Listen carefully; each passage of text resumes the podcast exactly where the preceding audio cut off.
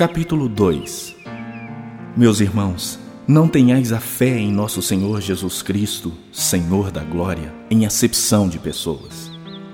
Se, portanto, entrar na vossa sinagoga algum homem com anéis de ouro nos dedos, em trajos de luxo, e entrar também algum pobre andrajoso, e tratardes com deferência o que tem os trajos de luxo, e lhe disserdes: Tu, assenta-te aqui em lugar de honra, e disserdes ao pobre: Tu fica ali em pé, ou assenta-te aqui abaixo do estrado dos meus pés.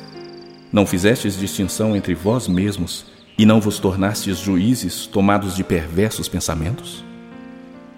Ouvi, meus amados irmãos, não escolheu Deus os que para o mundo são pobres, para serem ricos em fé e herdeiros do reino que ele prometeu aos que o amam?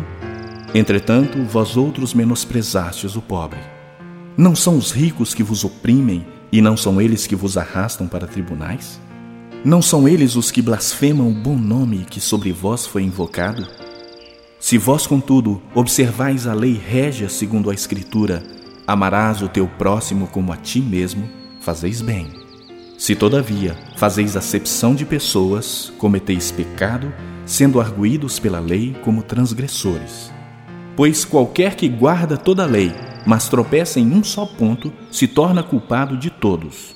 Porquanto aquele que disse não adulterarás, também ordenou não matarás. Ora, se não adulteras, porém matas, vens a ser transgressor da lei.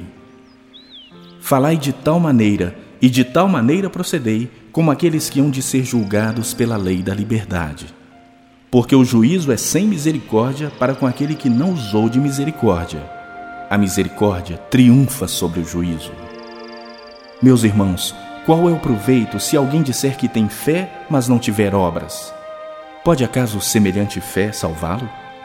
Se um irmão ou uma irmã estiverem carecidos de roupa e necessitados do alimento cotidiano, e qualquer dentre vós lhes disser: Ide em paz, aquecei-vos e fartai-vos, sem contudo lhes dar o necessário para o corpo, qual é o proveito disso?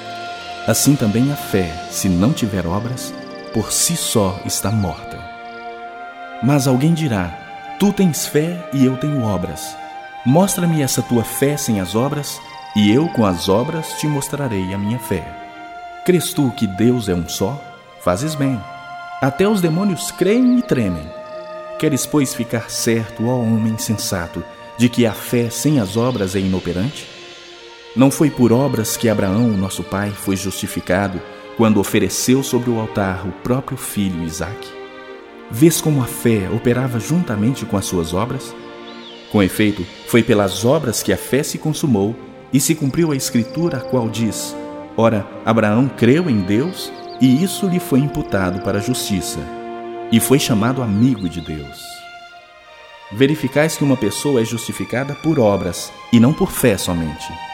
De igual modo, não foi também justificada por obras a meretriz Raabe, quando acolheu os emissários e os fez partir por outro caminho?